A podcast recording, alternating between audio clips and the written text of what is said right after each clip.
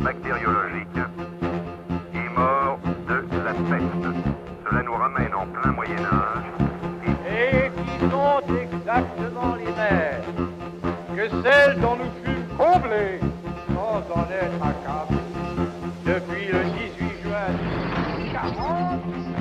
Il y a une, une tentative euh, chez certains en tout cas, et qui sont assez importants en Inde, au, au niveau des nationalistes hindous, de réécrire l'histoire et de, faire comme si euh, euh, seuls les, hindous étaient des indiens, de confondre hindous et indiens, et, de mettre un peu euh, comme des citoyens de seconde zone ceux qui ne le sont pas, c'est-à-dire notamment les, les musulmans.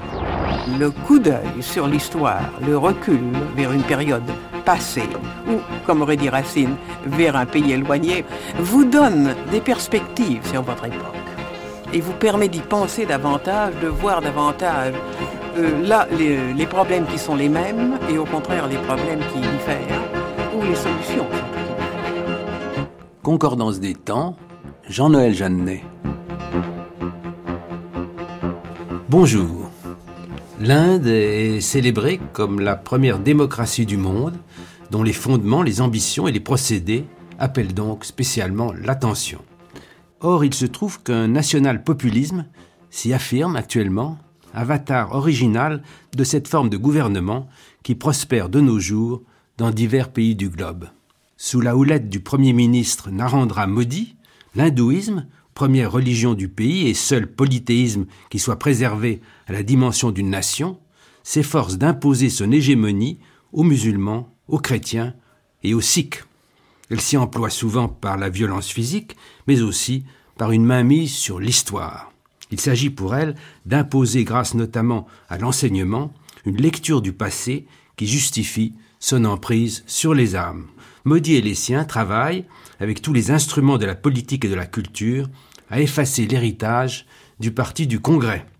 Celui-ci, réfugié aujourd'hui dans l'opposition, a gouverné l'Inde le plus souvent sous l'autorité de Nehru et de ses héritiers depuis l'indépendance qui a mis fin en 1947 à la colonisation britannique jusqu'à sa lourde défaite de 2014 devant Modi.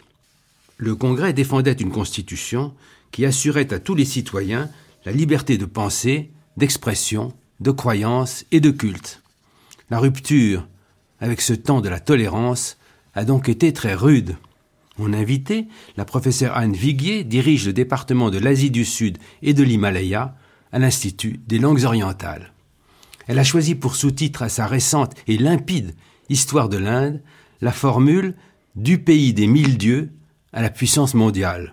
Elle va nous aider à comprendre comment Modi et les siens, invoquant la longue durée, associent un hindouisme sûr de lui et dominateur avec l'espoir affiché d'installer leur pays comme une superpuissance sur la planète entière. Et d'abord, je vous emmène dans une école du sud-ouest de l'Inde en 2020.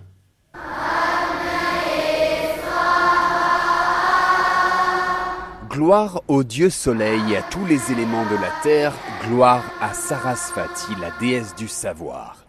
Il est 9h du matin et plus de 500 élèves commencent ainsi leur journée. Assis en tailleur, alignés dans une formation quasi militaire, ils invoquent les dieux hindous de la nature et de l'enseignement, ainsi que les illustres ancêtres de cette région méridionale. Nous sommes dans l'école Sri Ram Vidya Kendra à Kalakda, dans le sud-ouest de l'Inde, l'une des 30 000 écoles dirigées par l'organisation paramilitaire hindouiste du RSS.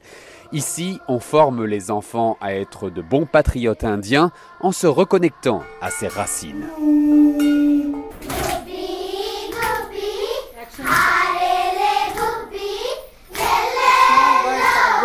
Les enfants accueillent les visiteurs avec des chansons animées racontant la vie des oiseaux. Face à eux, de grands portraits des dieux hindous les observent. Les textes religieux sont pris ici comme des références morales, mais pas seulement.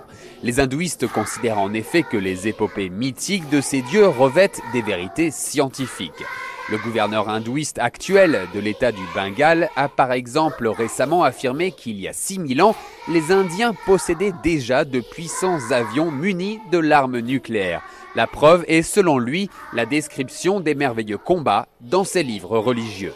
Le Premier ministre Narendra Modi lui-même, qui a grandi dans les rangs des hindouistes, a déjà tenu des propos similaires. En 2014, devant un congrès de scientifiques, il a affirmé que l'existence du dieu Ganesh, qui arbore une tête d'éléphant sur un corps d'homme, était la preuve que l'Inde antique maîtrisait la chirurgie esthétique. Les hindouistes tendent ainsi à réécrire l'histoire pour glorifier le passé des dieux hindous et conspuer toute l'influence musulmane de l'Inde apportée pendant environ 800 ans. D'ailleurs, cette école contribue à sa manière à cette idéologie de la suprématie hindoue.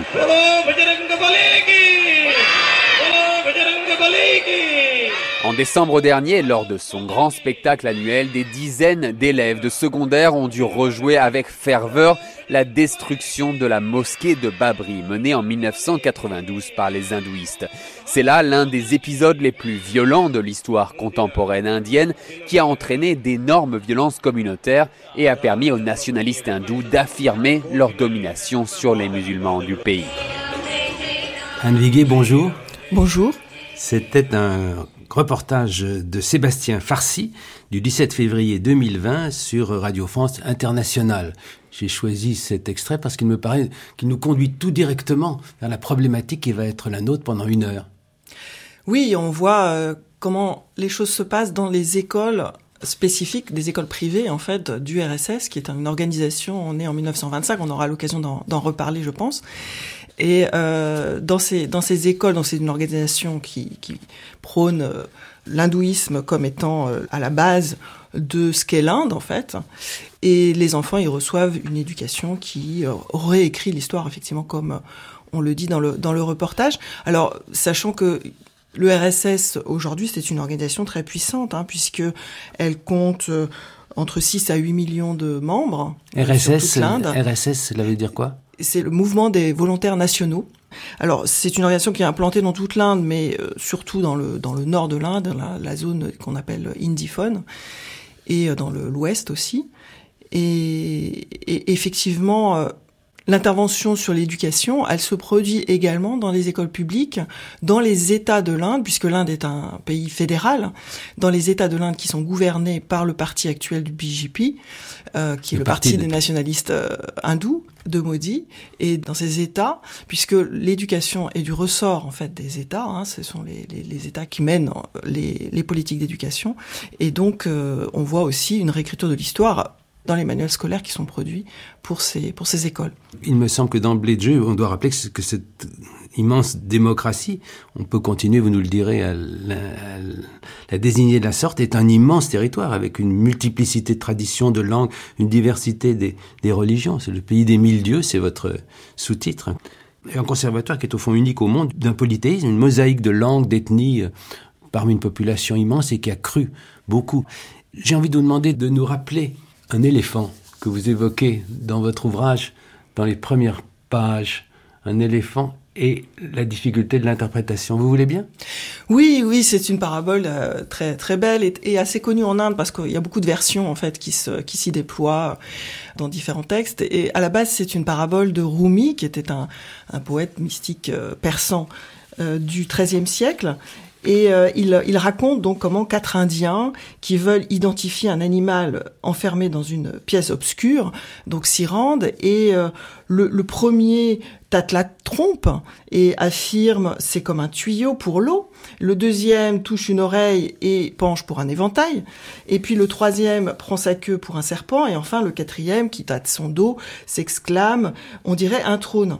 Donc on est vraiment là devant euh, l'idée que devant un objet inconnu, particulièrement complexe, le réel se dérobe et chacun détient une part seulement de, de la vérité.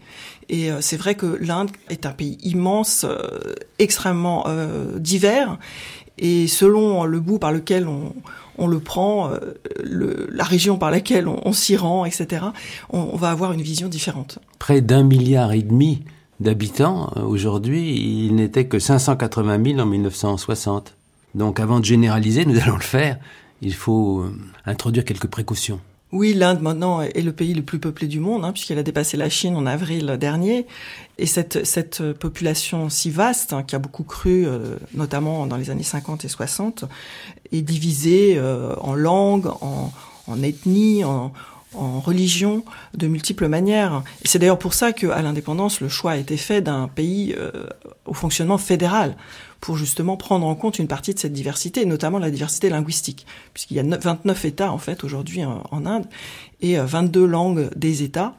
Euh, donc c'est un État multilingue et multiculturel. Relation entre la religion et, l'État, problème central.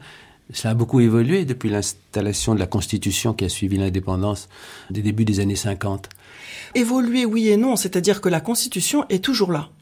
Euh, et c'est assez extraordinaire d'ailleurs cette longévité puisqu'elle a été effectivement proclamée en, 1950 et elle a évolué par des amendements en fait, de très nombreux amendements. Mais le, le principe initial qui était présent dès le début, euh, qui est de construire l'Inde comme un État laïque. Alors le terme qu'on utilise pour désigner cette laïcité à l'indienne, c'est le sécularisme.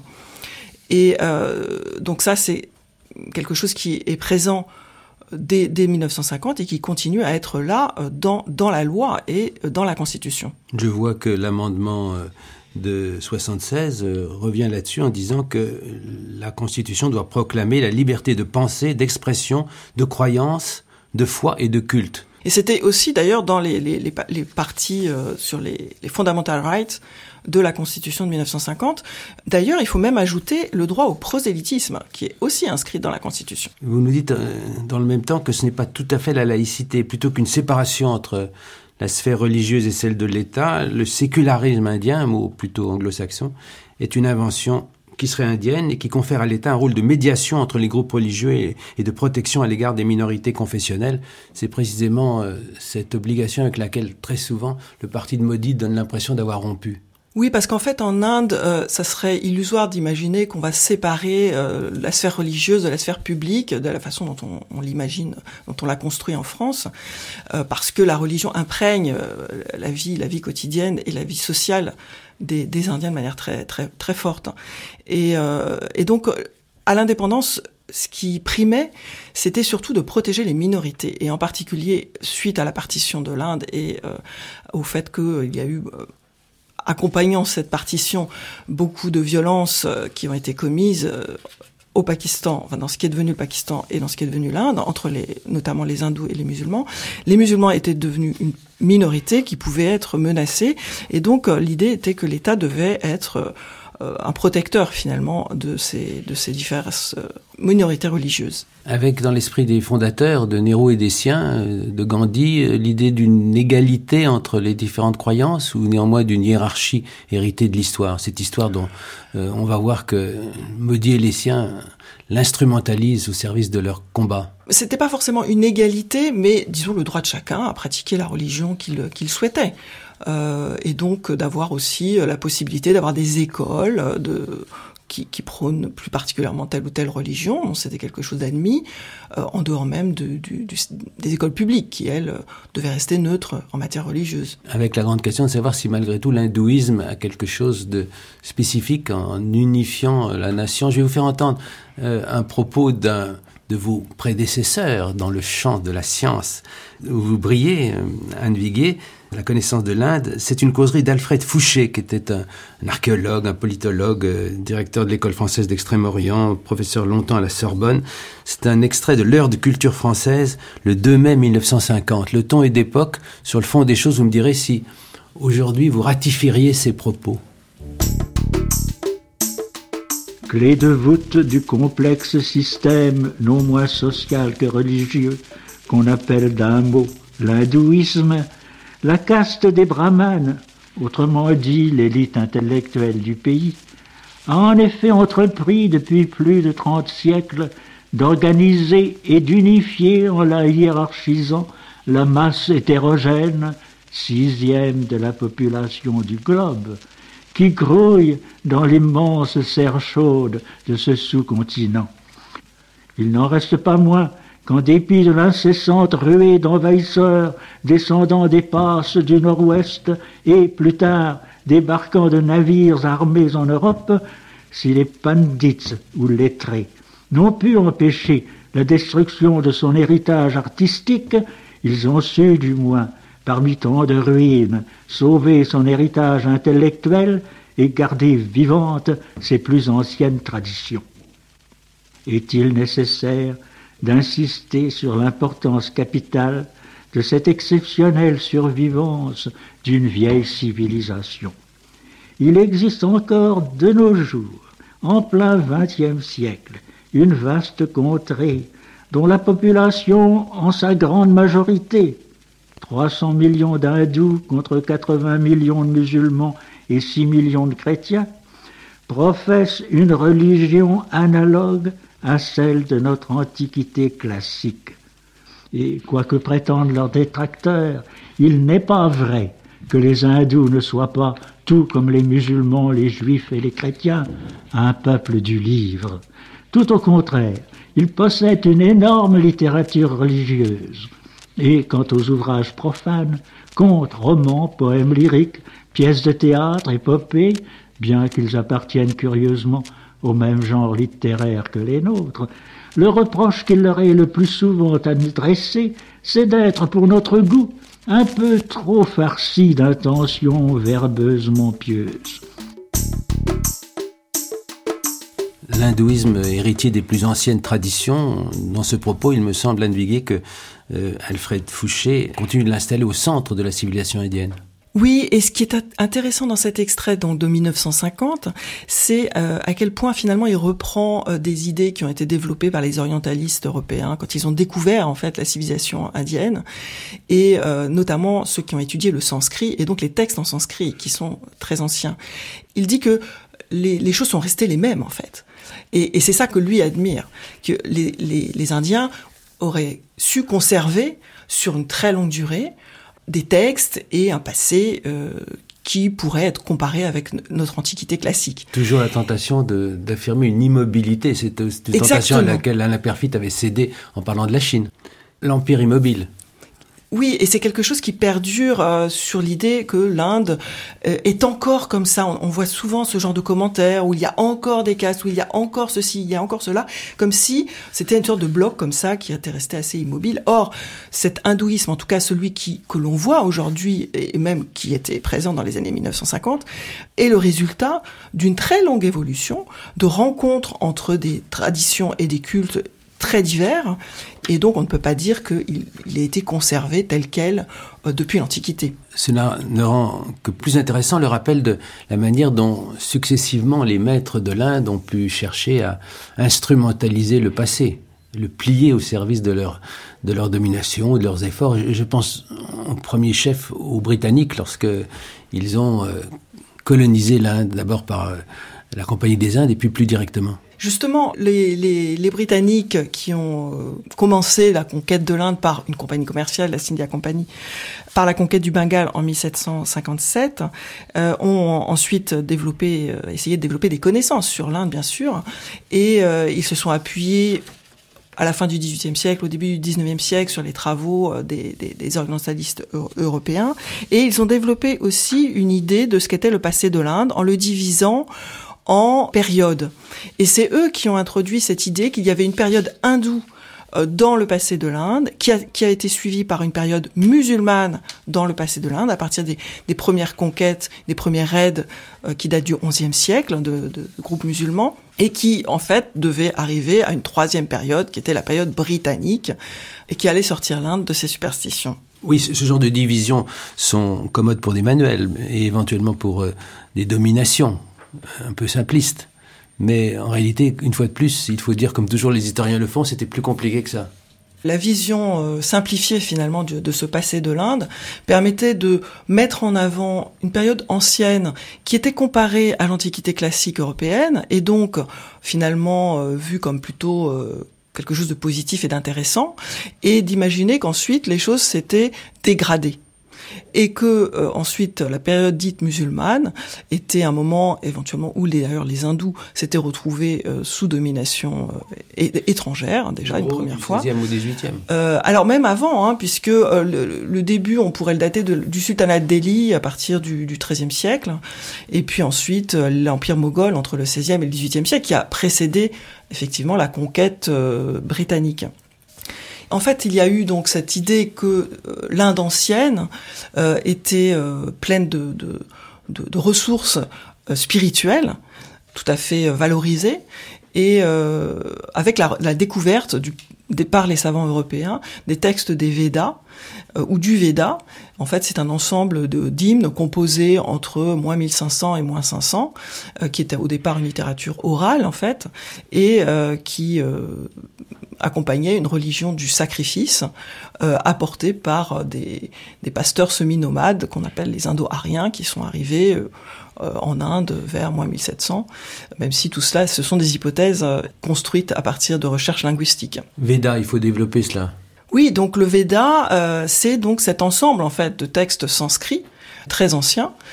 On a plusieurs périodes, les plus récents euh, textes qui, qui sont ceux de ce qu'on appelle les Upanishads, montre une évolution déjà de cette ancienne religion védique, euh, qui est une religion du sacrifice. On voit apparaître euh, l'importance des grands dieux de l'hindouisme actuel, Vishnu, Shiva, Brahma, euh, la, la, croyance dans la réincarnation, et un certain nombre d'éléments comme ça qui euh, constitue l'hindouisme. Mais il faut bien préciser une chose, et on l'avait là tout à l'heure dans, l'archive aussi, euh, sur l'idée que est-ce que euh, l'hindouisme est une religion du livre?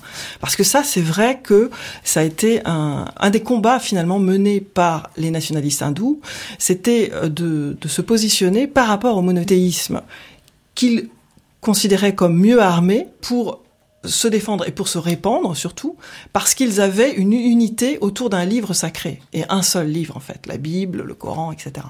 Alors que l'hindouisme était en fait un ensemble de cultes, de pratiques euh, et de, de, textes, parfois philosophiques, parfois extrêmement mystiques, enfin vraiment de toutes sortes. Et euh, ces textes euh, euh n'étaient pas unifiés. Chacun pouvait choisir tel ou tel aspect finalement dans sa dévotion. Comme pouvait choisir ses dieux en somme.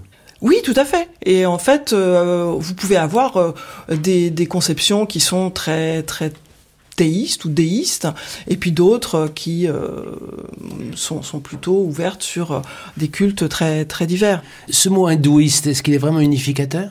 Mais ça, c'est euh, quelque chose aussi de très intéressant parce qu'en fait, ce sont les Anglais qui ont commencé à utiliser ce terme hindouisme pour unifier les pratiques et les cultes qu'ils observaient en Inde. Et donc, le fait de dire qu'il y a une religion hindoue, finalement, ça date du 19e siècle. Avec l'idée qu'il y aurait une mère Inde, c'est ce qu'on appelle Bharat Mata. Alors, j'ai appris en vous lisant. Oui. Donc ça, c'est une, euh, une figure qui, a, qui, qui, qui, est apparue la première fois dans un ouvrage littéraire d'un écrivain bengali, euh, Chatterjee, et euh, en 1882. Et en fait, ce, cette figure de, la, Bharat Mata, la mère Inde, a ensuite été repris par les nationalistes indiens au début du XXe siècle, euh, d'une manière assez large, hein, comme une sorte de symbole de la terre sacrée qu'est l'Inde. Et euh, il y a même des temples. Alors le premier temple à cette mère Inde a été euh, consacré en 1936 par euh, Gandhi, qui était très nationaliste et qui mettait en avant le dévouement que l'on devait avoir vis-à-vis -vis de l'Inde au même titre que on doit euh, être dévoué et respecter sa mère, sa propre mère en fait. Et euh, cette cette figure nouvelle, cette nouvelle divinité finalement euh, indienne, ensuite a connu d'autres temples. Et depuis les années 2000 les nationalistes hindous euh, utilisent aussi cette figure et ont multiplié les temples euh, dédiés à cette nouvelle déesse. Par opposition à leur euh, décrit de la période mongole les, les hindouistes d'aujourd'hui valorisent évidemment les deux grands moments les deux empires antérieurs et plus anciens il faut rappeler, Anne Viguier, ce que sont ces, deux empires successifs auxquels les hindouistes d'aujourd'hui se réfèrent volontiers, l'empire Maurya et l'empire Gupta. Oui, l'empire Maurya qui s'est constitué à peu près entre moins 327 et moins 185, euh, il, a, il a cette particularité d'avoir euh, régné, enfin dominé une très grande partie de l'Inde. En fait, on peut dire juste l'extrême sud qui n'a pas été euh, sous son contrôle. Et, euh, il y a eu notamment le règne d'Ashoka euh, entre moins 269 et euh, moins 232. Ashoka qui s'est converti au bouddhisme et euh, qui prenait d'ailleurs le bouddhisme, mais aussi la tolérance religieuse, qu'on voit dans un certain nombre d'édits euh, que l'on a retrouvés de, de, de, son époque. Et, et, du coup, on a utilisé des symboles bouddhistes de cet empire-là pour faire les, emblèmes de l'Inde en fait. Et pourquoi? Parce que le bouddhisme a quasiment disparu de l'Inde et, que du coup ces symboles ne pouvaient fâcher ni les hindous ni les musulmans. Donc euh, ça, c'est quelque chose d'ancien qui apparaît déjà en 1950 avec vraiment ce souci de dire que contrairement à ce que les Anglais avaient dit, euh, l'Inde avait connu des moments d'unification et qu'ils n'étaient pas les seuls à avoir été capables d'unir l'Inde. Parce qu'en fait, ce que les Britanniques disaient, c'est que sans nous, euh, l'Inde s'écroulerait parce qu'elle n'existerait pas en tant que, que pays. Et, et, donc les nationalistes indiens, et là il faut vraiment dire au sens large, c'est pas seulement les nationalistes dits hindous d'aujourd'hui, mettaient en avant l'idée qu'il y avait une sorte d'identité indienne depuis longtemps, euh, et, donc ils allaient la puiser dans les, moments d'unification toujours partielle d'ailleurs, parce qu'il n'y a jamais eu d'unification totale politique, euh, qu'avait connu l'Inde dans le passé.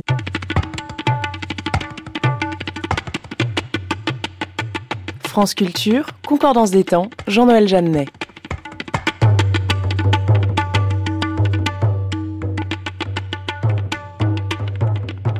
Il faut que nous nous portions maintenant euh, jusqu'à la période de l'indépendance, de la partition dramatique entre naissance d'un côté du Pakistan, euh, qui euh, perdure du côté occidental et qui est devenu ensuite le Bangladesh du côté oriental.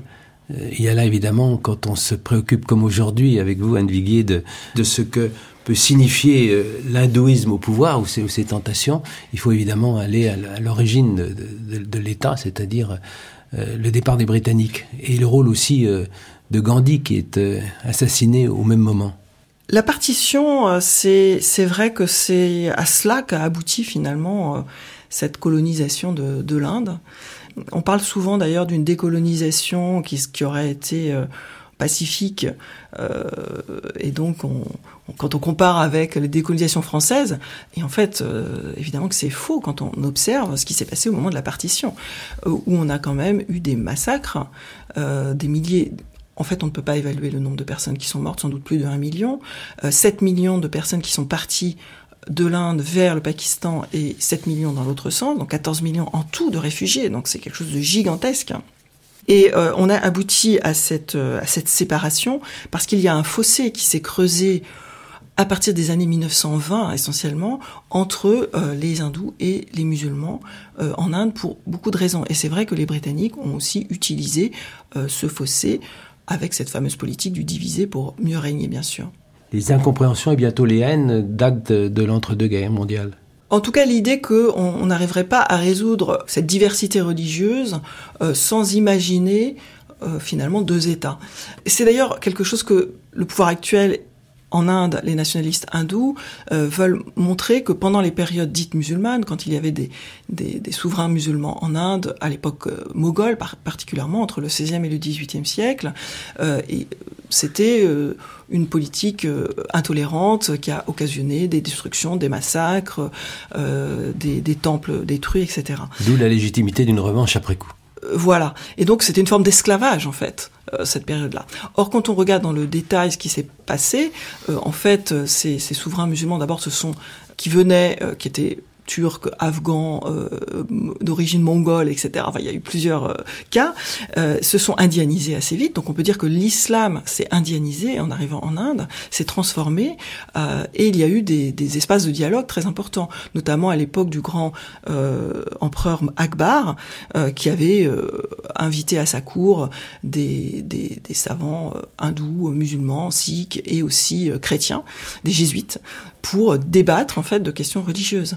Euh, donc euh, il y a eu des moments euh, de, peut-être pas d'intolérance, mais des guerres en fait, des guerres qui opposaient des, sultans, des, dirigeants divers au moment de conquête. Mais le but n'était pas d'imposer sa religion. L'islam jamais n'est jamais devenu dominant en Inde, contrairement à ce qui s'est passé par exemple en Indonésie. Donc des, des, moments de réflexion commune, de, de rapprochement, euh, et les choses se sont aggravées à cause des Anglais, c'est ça que vous nous dites Les identités se sont euh, redéfinies autour des questions religieuses, et sans doute que par exemple euh, la pratique des recensements a joué un certain rôle, c'est-à-dire qu'à partir de 1871, quand on compte, oui, euh, on s'est mis à compter, enfin c'est les Britanniques hein, qui ont mis ça en place pour connaître évidemment cette population, et donc ils ont mis en place des recensements euh, qui demandaient aux gens de fixer leur caste. Ça c'est un autre sujet, mais ça aussi, ça a contribué à figer les choses. Et ils devaient donner leur religion. Et donc, on classait les gens entre hindous et musulmans, et sikhs, et chrétiens. Euh, et donc ça, c'est euh, quelque chose ensuite, c'est statistique. C'est à donner des statistiques et ça a donné aussi des cartes qui permettaient de savoir où les musulmans étaient majoritaires, où ils étaient minoritaires. Effet Et délétère, effet délétère. Oui, parce que c'était des cartes qui d'ailleurs ont servi ensuite à euh, établir les frontières de la partition. Ça a été une obsession de, de Gandhi de réunir les uns et les autres, d'empêcher ce, ce gouffre entre les musulmans et à titre secondaire les, les chrétiens et les sikhs d'une part et les hindous de l'autre. En 1947, il, il vit ses, ses derniers moments, mais un de ses ultimes messages, c'est précisément euh, celui qu'il adresse euh, à l'Inde en disant ne vous divisez pas et écoutez ce qu'il dit au moment de son jeûne ultime. Il va être assassiné peu de temps après par un hindou fanatique.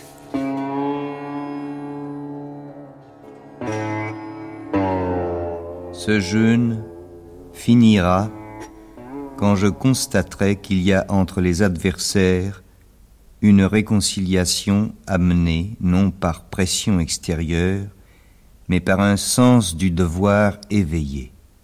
Il y a des amis qui ne croient pas à la méthode du jeûne pour effectuer ce réveil. Ils voudront bien me supporter et m'accorder la même liberté d'action qu'ils demandent pour eux-mêmes. Si toute l'Inde répond, ou au moins si Delhi m'entend, le jeûne sera bientôt fini.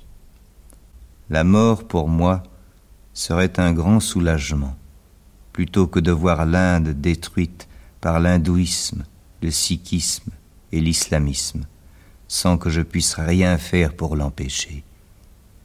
Puisse mon jeûne réveiller les consciences, non les amortir.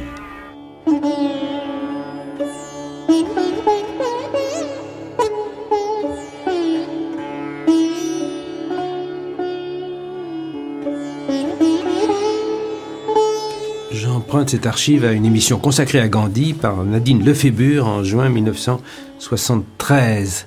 Anne Viguier, euh, quelle est l'image aujourd'hui de Gandhi euh, du côté des nationalistes hindous, de ce national-populisme dont nous parlons ce matin? C'est une figure qui continue à être euh, honorée la plupart du temps, parce qu'elle est quand même toujours très populaire parmi les Indiens. Et par exemple, il y a une, une grande campagne qui avait été lancée par Narendra Modi euh, pour euh, nettoyer l'Inde, et euh, ils avaient utilisé une, une figure qui faisait référence à Gandhi à ce moment-là. Et la- l'anniversaire de Gandhi est toujours fêté en Inde d'une manière officielle. Donc c'est pas une figure que l'on a évacuée, au même titre que par exemple ça a été fait pour Nehru de plus en plus. Euh, On lit néanmoins que dans les manuels scolaires d'aujourd'hui, sa place diminue. Alors sa place par contre diminue, c'est vrai, et puis il y a certains militants les plus fanatiques qui euh, ont été jusqu'à glorifier l'acte de ce fanatique hindou Godse, qui, qui l'a Godse. Qui l'a assassiné en 1948. Euh, donc euh, on, on trouve finalement des positions assez assez variées euh, selon évidemment le, le rapport au pouvoir. Disons ceux qui sont au sommet du pouvoir ne peuvent pas euh, renoncer à Gandhi, d'autant plus que c'est aussi une figure utile à l'international.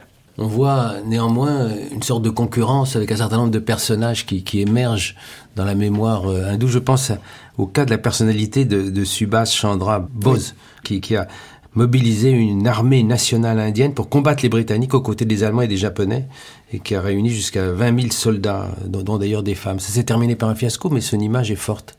Oui, son image est forte. Et euh, c'était un militant du, parti du Congrès hein, euh, à la base, quelqu'un de très très engagé, très nationaliste, très passionné.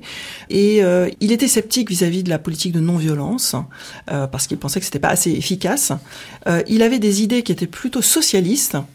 Et c'est d'ailleurs à, partir de ça qu'il a été attiré par le fascisme pour son côté euh, social qu'il y avait au départ dans, dans les, les, les- le mouvement, y compris de Mussolini. National-socialisme. Euh, voilà. Et, et donc euh, c'est quelque chose qui qui l'intéressait. Et puis euh, il a il a lutté au sein du parti du Congrès. Il a été plusieurs fois en prison. Il est parti euh, à l'étranger. Et euh, pendant la, la deuxième guerre mondiale.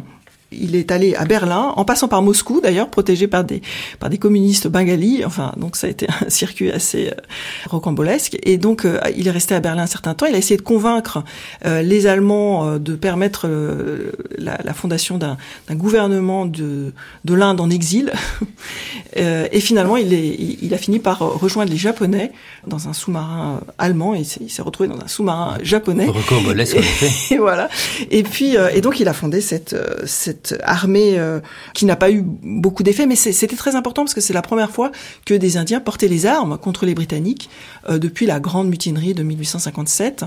Euh, et donc, à l'indépendance, il était considéré comme un héros, hein, y compris au sein du parti du Congrès. Donc, c'est pas quelqu'un, en dépit du fait qu'il avait serré la main à Hitler, etc. il était, il était des, vraiment inclus dans le panthéon des nationalistes indiens. Mais c'est vrai que c'est une figure qui aujourd'hui est encore plus mise en avant. Il est toujours très intéressant de voir les, les va vient, les sinusoïdes effectivement de la figure des personnages intérieurs, c'est toujours très, très révélateur. Oui, et, sur Gandhi, peut-être qu'on peut revenir euh, un tout petit peu sur euh, la position de Gandhi par rapport aux religions et son sécularisme. Où, en fait, pour lui, la, religion c'est est d'essence universelle. C'est-à-dire que toutes les religions sont vraies. Euh, et elles ont, ce qui diffère, c'est le point de vue. Donc, il estimait que il fallait absolument euh, respecter toutes les religions, même si lui-même était très ancré dans une réalité hindoue et il utilisait des idiomes, des références des textes hindous. Euh, il prônait euh, le Ram Raj, c'est-à-dire le, pouvoir de, Ram. Mais en fait, dans, sa, dans son esprit, c'était un gouvernement éthique avec le consentement des gouvernés. Mais c'est vrai que cette, ce rapport qu'il a eu avec euh, la mythologie et les textes hindous et aussi les certaines pratiques euh, ont fait que euh, ça a déplu à un certain nombre de musulmans qui se sont écartés du parti du Congrès. Et Jinnah a été dans ce cas, par exemple, qui est considéré comme euh, le, fondateur du, Pakistan. Nous évoquions tout à l'heure le, règne du parti du Congrès avec, avec Nehru, puis la dynastie Gandhi, la fille de Nehru en particulier, dont on connaît le, le brio et, et l'importance. Il faut maintenant évoquer, Anne Viguier, la manière dont progressivement il s'est affaibli en face de ceux qui défendent ce qu'on pourrait presque appeler une théocratie, ceux qui euh, sont euh, portés par la popularité de Modi. Comment les choses se sont faites Et, d'ailleurs, il n'est pas indifférent de savoir que euh, Modi a commencé sa formation politique très jeune dans le RSS à l'âge de 8 ans, et, puis ensuite sa carrière politique dans le Gujarat, cet État de l'Ouest où un certain nombre d'événements majeurs ont incarné la violence de cette opposition entre entre hindous d'un côté et musulmans de l'autre. Et puis on parlera tout à l'heure des chrétiens et des sikhs. Oui, le, le, parti du Congrès a dominé l'Inde de manière quasiment euh, euh totale, euh, en tout cas dans les élections euh, entre 1947 et 1984, on va dire. Un peu attrape-tout d'ailleurs. Donc c'était un, c'était un parti attrape-tout dans lequel il y avait des courants divers, il y avait y compris un courant qui mettait en avant l'identité hindoue, en fait, comme étant à la base de la nationalité indienne. Donc ce, ce parti euh, remporter les élections au niveau national, mais aussi dans les différents États, euh, jusque dans les années 80. Alors, il s'est affaibli pour euh, diverses raisons, en fait. Euh, bah, D'abord, il y a une, forme d'échec à sortir l'Inde du sous-développement, euh, qui était aussi une promesse hein, à l'indépendance de Nehru, qui avait des idées plutôt socialistes d'ailleurs pour mener ce combat pour le développement. Et euh, dans les années 80, on avait quand même toujours cette masse de population extrêmement pauvre euh, en Inde. Intéressant d'observer qu'aujourd'hui, Modi insiste beaucoup sur le libéralisme économique associé à la religion et au patriotisme. Oui, alors ce libéralisme économique qui a été euh, un tournant pris par le, le parti du Congrès lui-même, en fait, hein, dans les, en quatre, à partir de 91, et un peu contraint forcé parce qu'il n'y avait plus d'argent dans les caisses quelque part. Et c'est sûr qu'aujourd'hui, il y a une conciliation qui se fait entre euh, ce libéralisme, ce capitalisme, et puis euh, euh l'idéologie hindoue. Bon, après, on sait que en Chine aussi, l'idéologie chinoise se, concilie avec le capitalisme sans, problème. Alors comment ce, BJP, qui a été fondé en 1980, le Parti du peuple indien, a-t-il connu euh, son essor? Sur quelle force est-il appuyé? Sur quelle force euh, sociale et sur quelle euh, idéologie? Notamment concernant l'histoire du pays. Alors l'idéologie, c'est celle de l'Hindutva, qui a été formalisé par un texte de 1923 de Savarkar, qui s'appelait Hindutva, et dans lequel il faisait une, affirmation qui était que l'hindouité était équivalente à l'indianité. C'est-à-dire que ce qui est la source de l'identité indienne, c'est l'hindouisme et un hindouisme euh, réformé en quelque sorte pour unifier la population, puisque euh, l'hindouisme était en fait constitué de beaucoup de cultes, de sectes, etc., etc. Et, donc euh, ce, ce, ce mouvement ensuite s'est développé au sein du RSS, donc ce mouvement créé en 1925, qui prenait une partie de son modèle sur l'organisation des faisceaux italiens de Mussolini. Hein. Paramilitaire. Donc avec un côté paramilitaire, parce qu'il fallait euh, faire en sorte que les, les hindous puissent se défendre face à des monothéistes qui étaient euh, jugés euh, plus puissants et euh, plus efficaces et pour convertir en particulier la population et donc il fallait pouvoir se défendre, y compris par les armes. Que le polythéisme, en somme, perde de, de, son inefficacité en face des, des monothéismes. Exactement. Donc il fallait euh, donner une force et unifier euh, cet hindouisme euh, en le réformant aussi, hein, c'est-à-dire en, par exemple en, en, luttant contre les divisions de caste, parce que c'était considéré comme un affaiblissement pour l'ensemble des Indiens. Et, et donc ce, ce mouvement-là était un mouvement d'abord de réforme sociale. Il voulait changer la société. Et donc il s'est tenu bien souvent à l'écart du politique. Euh, donc il y a eu une tentative en 1937 de créer un parti euh, c'était un mouvement en fait qui était à l'intérieur du Congrès et qui ensuite s'est détaché, la Hindouma à Sabah, mais ce parti n'a pas eu vraiment de, euh, de succès électoral. Donc c'est en 1980 seulement que, que le BJP est fondé. Voilà, et donc en fait le, le RSS euh, est resté donc à l'écart en, en, grande partie dans les années 50-60 euh, du, du, du, pouvoir politique, et euh, il y a une, comme un changement de stratégie avec l'idée de finalement, pour des différentes raisons, notamment pouvoir se protéger aussi en cas d'arrestation, euh, pouvoir euh, être plus efficace dans son projet euh, d'une transformation de, de l'Inde et d'unification culturelle autour de l'hindouisme. Avec cette présence de la violence toujours sous-jacente dans cette société plus qu'ailleurs peut-être? Bah, la violence, oui, elle est, récurrente puisqu'on a vu au moment de la partition hein, comment elle, avait pu se déployer de manière euh, extrême. Et, euh, donc, périodiquement, il y a pu y avoir des, des émeutes euh, entre hindous et musulmans, souvent d'ailleurs avec des, raisons euh, d'ordre économique, hein, de concurrence économique entre euh, des groupes marchands, des groupes d'artisans, etc. Et euh, mais ce qui, ce qui est nouveau donc avec le BJP, c'est qu'il va reprendre cette idéologie de l'Hindutva. Ce parti politique a utilisé aussi la violence comme un argument électoral parce que euh, quand il y a des émeutes, par exemple entre hindous et musulmans, ensuite il va pouvoir se présenter comme le défenseur des hindous et donc réunir autour de lui des suffrages finalement.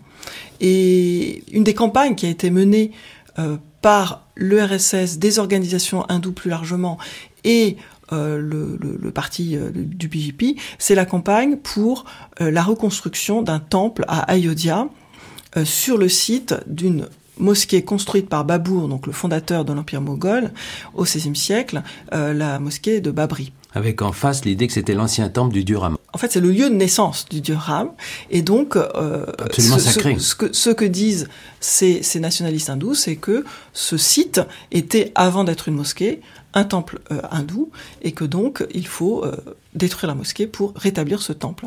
Et donc, il y a eu plusieurs euh, tentatives euh, pour euh, détruire cette, mosquée. Et en 1992, une foule que la police n'a pas pu retenir a détruit la mosquée.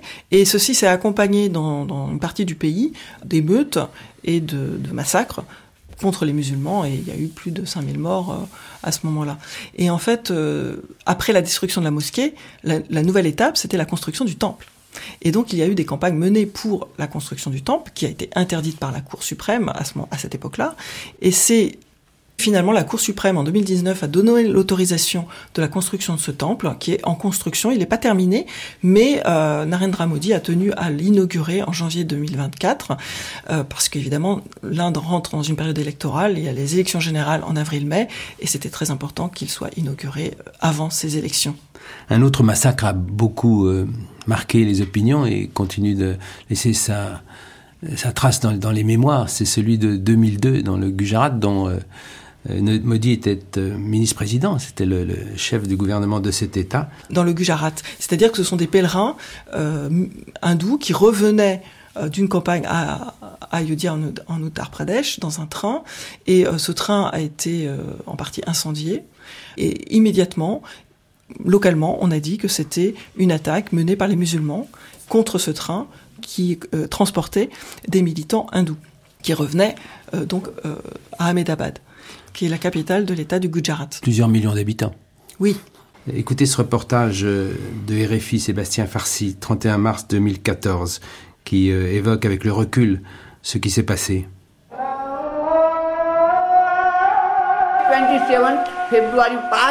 Le 27 février au soir, nous avons vu une foule d'hindous arriver devant l'hôtel Natage. Ils avaient des sabres et d'autres armes. Ils étaient prêts à faire la guerre, prêts à tuer les musulmans. Et c'est ce qu'ils ont fait jusqu'à l'aube. Ils brûlaient les gens vivants et ont même attaqué une femme enceinte et sorti le bébé de son ventre avec un sabre et l'ont fait tourner en l'air. Cette nuit sanglante a beau s'être déroulée il y a 12 ans, Patan Nazir Khan s'en souvient comme si cela était hier. Entre le 27 et le 28 février 2002, suite à l'incendie d'un train de pèlerins hindous et la mort de 58 d'entre eux, des milliers de personnes ont cherché vengeance en attaquant ce quartier musulman de Narodapatia à l'est de la ville d'Ahmedabad. 97 de ses habitants ont alors été assassinés, comme le fils de Sarifa Sheikh qui venait d'avoir 18 ans. Nous avons vu une foule habillée en orange dévaler cette rue en brandissant des sabres.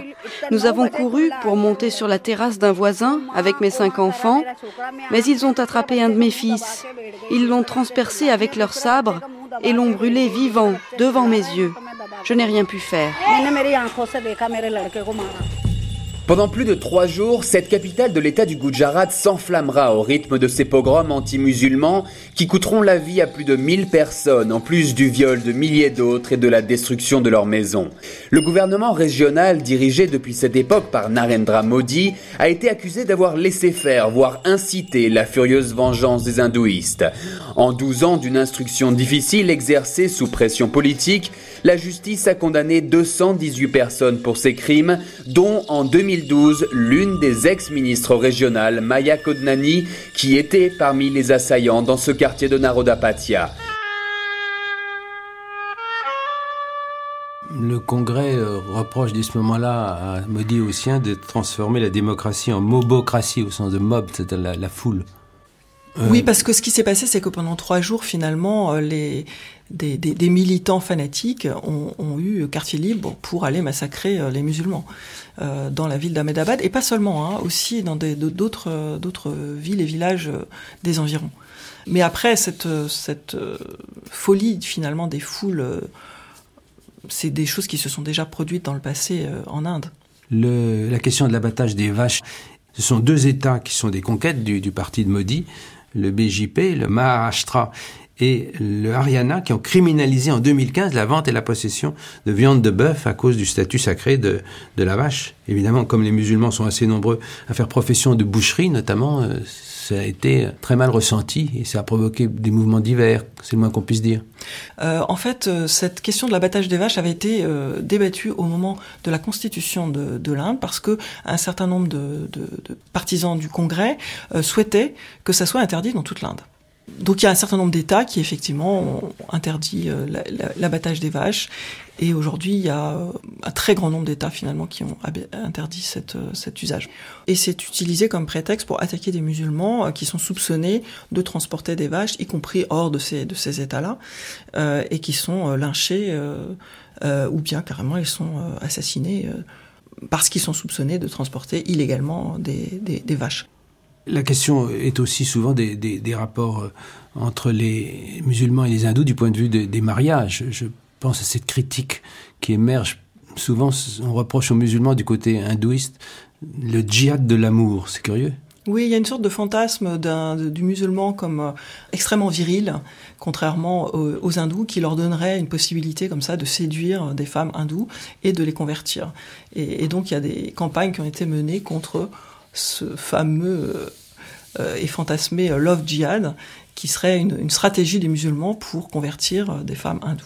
Et euh, ce qui fait que les, les, les couples mixtes bah, sont encore plus difficiles qu'auparavant. Mais il faut bien dire que de toute façon, ça a toujours été quelque chose d'assez difficile, voire d'impossible, de voir des musulmans épouser des hindous et inversement. Mais il faut aussi parler d'autres communautés, par exemple les Sikhs, qui ont été fondés au XVIe siècle et qui euh, ont un rôle dominant dans le Punjab, n'est-ce pas?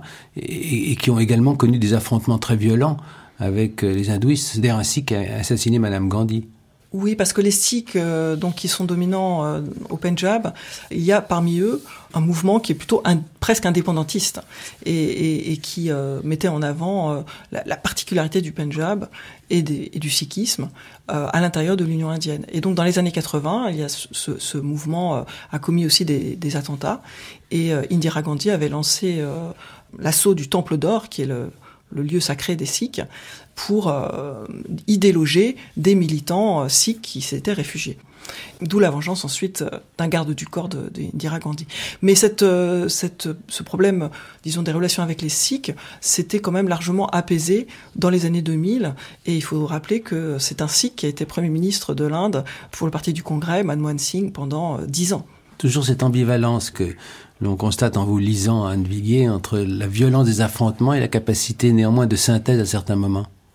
De synthèse, d'acceptation, de tolérance, et aussi d'identité multiple. Ça, c'est une caractéristique aussi de, de l'Inde et des Indiens. Les chrétiens n'ont pas échappé à cette euh, intolérance.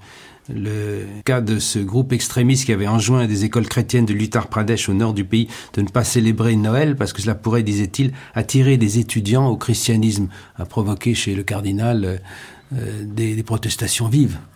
Les, oui, les chrétiens qui forment une toute petite minorité en Inde, hein, c'est moins de 3%, euh, sont aujourd'hui également la cible des nationalistes hindous. Euh, c'est pas quelque chose de, tout de nouveau parce que dans les années euh, 20 et 30 déjà, euh, il y avait cette idée que les, les, les, chrétiens étaient là pour convertir les hindous et que, en, en particulier dans le nord-est de l'Inde, où il y a beaucoup de populations tribales qui, pour un certain nombre d'entre elles, ont été converties au christianisme. Euh, donc ça, c'est une, une, idée assez récurrente et ancienne du courant du nationalisme hindou. Et aujourd'hui que ce courant est au pouvoir dans un certain nombre d'États et au niveau central, euh, eh bien les, attaques contre les chrétiens euh, se, sont multipliées euh, et aussi contre toutes les organisations qui auraient des relations à l'extérieur avec des chrétiens. Puisque nous avons abondamment parlé du poids de l'histoire, connue, fantasmée, enseignée, on peut évoquer, indiquer le cas du Taj Mahal, monument magnifique parmi tous les monuments de, de l'Inde. Son histoire est représentative. Oui, parce que euh, le Taj Mahal est donc euh, une tombe en fait construite par euh, Shah Jahan pour son épouse bien-aimée au mi-temps du XVIIe siècle. Et donc cette tombe en marbre absolument magnifique est, devenue ensuite un symbole finalement de, l'Inde et de son rayonnement artistique. Et c'est quelque chose qui dérange aujourd'hui un certain nombre de nationalistes hindous qui souhaiteraient l'effacer y compris de certains circuits touristiques. Et euh, on a même maintenant une offensive pour dire que finalement, cette tombe était auparavant un temple hindou et qu'il faudrait le, le, transformer en temple hindou. Donc, ce qui, évidemment, historiquement, ne, peut absolument pas être, démontré. Euh, donc, ça, va avec la demande de, de, de, destruction et de récupération d'anciens temples sous beaucoup de mosquées euh, dans, le nord de l'Inde. Ce qui rejoint notre problématique dans cette conversation que je vous remercie d'avoir eu avec moi, Anne Vigui, sur la façon dont l'histoire a été euh, instrumentalisée ou elle s'est imposée dans la complexité de l'Inde aujourd'hui. On peut dire que c'est une théocratie ou non? Bah, théocratie, euh, à partir du moment où il y a des élections, des partis euh, qui s'y présentent et la possibilité aussi de contrer devant les tribunaux des, attaques ou des discriminations, il me semble que c'est un terme qui, serait exagéré. Aujourd'hui, on ne peut pas parler de, ce type-là de, de régime. L'Inde aujourd'hui, c'est en même temps une démocratie et euh, en même temps, on voit bien qu'il y a beaucoup d'attaques euh, des, des, libertés démocratiques euh, en Inde. Donc, vers quelle, dans quelle direction se dirige l'Inde? Ben, On verra, notamment après les élections d'avril-mai prochain. Je terminerai en vous demandant si vous êtes sensible à des analogies avec d'autres populismes contemporains. On a beaucoup rapproché récemment Maudit de Trump, par exemple, et d'autres personnages d'Amérique latine ou autres qui sont populistes. Est-ce que ça vous paraît légitime ou le, le particularisme de l'Inde immense que nous avons évoqué trop brièvement aujourd'hui vous paraît l'emporter sur, sur les similitudes? C'est vrai qu'il y a des similitudes, surtout dans les pratiques politiques et euh, dans l'instrumentalisation et la propagande. D'ailleurs, euh, la campagne électorale de Narendra Modi en 2014 avait été faite essentiellement par des Indiens américains, donc c'était avant l'élection de Trump, avec des méthodes qui ensuite euh, ont aussi été utilisées pour Trump. Les nouvelles technologies ayant un rôle Les nouvelles technologies, les, réseaux sociaux. Les ingénieurs du chaos, selon le, le c'est le titre du, du livre très éclairant de Giuliano d'Ampoli qui vient de, paraître. Ils sont présents en Inde, ces ingénieurs du chaos. On a l'impression qu'il était le premier en face du Congrès à utiliser tout ce que les réseaux sociaux permettent de, bouger, de, de dire, d'exprimer. Oui, c'est tout à fait euh, exact, et euh, y compris d'ailleurs dans la réécriture de l'histoire. Euh, vous avez euh, des, sites spéciaux qui sont faits pour euh, donner une autre version de l'histoire de l'Inde et pour contrer des, professeurs qui seraient dans les, institutions officielles. donc ça, c'est vraiment très très important et c'est un, certain succès évidemment en termes électoraux. Je suis content bien sûr que nous terminions sur cette question de l'instrumentalisation de l'histoire qui a parcouru toute notre conversation consacrée à l'Inde d'aujourd'hui à l'hindouisme en action. Anne votre livre s'appelle Brève histoire de l'Inde. Elle vient de paraître chez Flammarion tout récemment. Vous avez d'autre part euh, donné avec euh, Nathalie Kwame et Eric Meyer euh, une encyclopédie des historiographies Afrique, Amérique, Asie euh, aux presses de l'INALCO, votre maison, euh, Langzo, en 2020. Euh, je serais curieux de savoir de quoi il s'agit, car ça concerne avec quelques distances notre propos d'aujourd'hui. Complètement, c'est un ouvrage qui est consacré aux historiographies non occidentales, qui comporte 2000 pages avec euh, plus de 200 notices, et euh, qui veut montrer euh, les diverses manières de, de, penser et de dire l'histoire euh, à toutes les époques. Hein, y compris euh, des époques très anciennes, euh, jusqu'à aujourd'hui, euh, dans ces espaces-là, et qui vise à montrer que l'histoire comme discipline et comme manière de, de voir le monde n'a pas été inventée en Occident, et que en fait partout on a également réfléchi sur le, le sens du passé, la manière de le conserver, la manière de le transmettre, et de, de l'instrumentaliser, et aussi bien sûr de l'instrumentaliser. Je voudrais rendre hommage aussi à deux ouvrages plus généraux. Le Dictionnaire de l'Inde, dirigé par Catherine Clémentin Ojar, paru chez Larousse en 2009, et d'autre part euh, dans la collection Bouquin, le nouveau dictionnaire de la civilisation indienne, paru chez Robert Laffont en 1987 et réédité récemment, la précieuse collection Bouquin. Enfin, nous avions il y a quelques années consacré une émission à la situation souvent cruelle des femmes de l'Inde. J'avais invité Martine Van Verkens. On trouve cette émission naturellement en ligne. Elle a publié un livre qui s'appelait Nous ne sommes pas des fleurs, deux siècles de combat féministe en Inde, paru chez Albin Michel en 2010. Un ouvrage remarquable que je voulais aussi évoquer ce matin. Vous pourrez, vous le savez, trouver une bibliographie plus complète euh, sur notre site avec les références des documents sonores que nous avons utilisés et également écouter, réécouter et podcaster cette émission. Anne Viguier, merci encore.